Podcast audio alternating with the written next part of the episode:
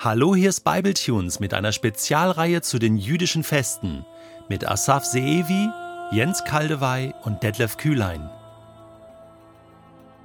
Jeder Jude würde sagen, der erste Feiertag im Jahr sei Rosh Hashanah, wörtlich übersetzt Kopf des Jahres, Neujahr. Das Fest ist geboten in der Bibel. Lass uns vorlesen aus dem 3. Mose 23. Der erste Tag des siebten Monats soll euch ein Ruhetag sein, an dem ihr euch mir zu Ehren versammelt. Zur Erinnerung daran sollen die Posaunen laut geblasen werden. Lasst an diesem Tag alle gewöhnliche Arbeit ruhen und bringt mir, dem Herrn, eure Opfer auf dem Altar dar. Jetzt ist die Frage, wie kann es sein, dass der erste Monat im Jahr der siebte ist? Wir haben eben gehört im Gebot, im ersten des siebten Monats, und da reden wir vom Neujahr. Die Antwort ist noch komplizierter, und wenn wir in der Mishnah nachschauen, dann finden wir eine Diskussion im Traktat Rosh Hashanah.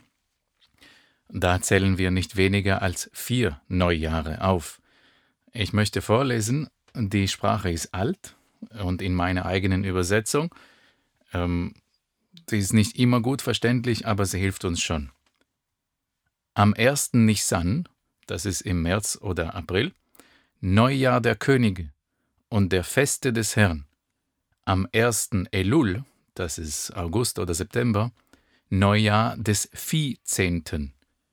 Rabbi El-Azar und Rabbi Shimon sagen, am 1. Tishrei, September oder Oktober. Am 1. Tishrei, Neujahr der Jahre, der Erlassjahre, der Jubeljahre, des Pflanzens und des Gemüses. Am 1. Schwat, das ist im Januar oder Februar, Neujahr der Bäume, wie das Haus des Rabbi Shammai sagt. Das Haus Hillel sagen am 15. Schwat. Ich weiß, dass es nicht ganz so einfach zu verdauen ist, aber wir sehen hier vier verschiedene Beginne eines Jahres, wobei die Jahreszählung im siebten Monat anfangen sollte. Im roten Faden waren hier vor allem landwirtschaftliche Tätigkeiten. Und darum geht es, die sogenannten landabhängigen Gebote. Das sind Gebote aus der Tora, die vor allem Sachen in der Landwirtschaft regeln, im verheißenen Land – für diese Gebote ist es wichtig zu wissen, wann beginnt die Jahreszählung. Wenn man ein Erlassjahr zum Beispiel, jedes siebte Jahr sollen die Felder ruhen und nicht äh, geerntet werden, nicht bearbeitet werden, äh, wann? Das muss ja einheitlich sein. Und darum hat man sich irgendwann festgelegt äh, für den siebten Monat und das Geheimnis liegt im Klima. Jeder Bauer hier nördlich der Alpen würde sagen, das Jahr beginnt im Januar, sowohl im Kalender als auch die Arbeit auf dem Feld.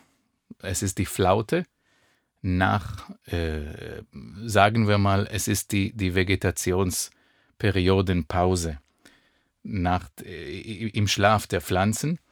Und die Sonne, die irgendwann im Februar wieder kommt oder im März, wenn die Tage wieder länger werden, das ist der Neubeginn. Das macht Sinn, dass das Jahr dann beginnt in der Flaute. Aber das verheißene Land liegt nicht in Europa, und dort ist die Flaute der Herbst nach dem langen Sommer, und es ist nicht die Sonne, die das Leben wiederbringt, sondern der Regen. Und der Regen, der kommt im September, der erste Regen. daher landen wir im siebten Monat in der Zählung der Jahre für die Landwirtschaft. Und so das Neujahr. Man sollte mit einem Schofar, auf Hebräisch, ein Widerhorn, äh, blasen. Äh, rabbinische Auslegungen besagen äh, vieles, warum man blasen sollte in der Bibel, finden wir keine Erklärung. Aber wir blasen trotzdem äh, mit einem typischen Rhythmus und Klang an diesem Tag. Die häufigste Erklärung ist, dass wir Gott zu unserem König jährlich wieder krönen. Wir betonen seine Königsherrschaft. Außer dem Blasen gibt es viele Bräuche.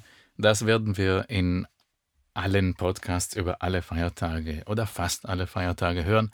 Das Wichtigste bei uns ist das Essen. Die Frage ist nicht, wie wir feiern, sondern was wir zu dem Fest essen.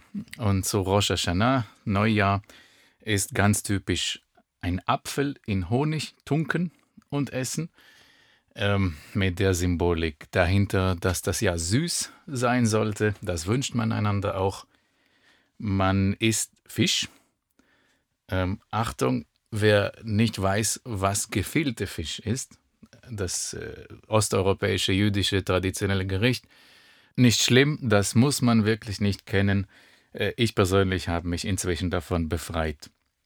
Normalerweise basteln wir Neujahrskarten und schicken sie einander äh, noch traditionell auf dem Postweg. Natürlich vieles inzwischen digital, WhatsApp und äh, was auch immer. Granatäpfel schmücken unsere Tische meistens als äh, altes jüdisches Symbol. Da wird auch vieles reininterpretiert.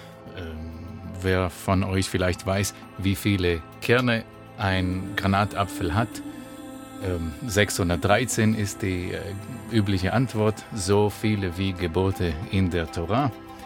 Ähm, wer zählt und nicht auf 613 kommt, macht nichts, fangt neu an, ihr kommt am Ende immer auf 613.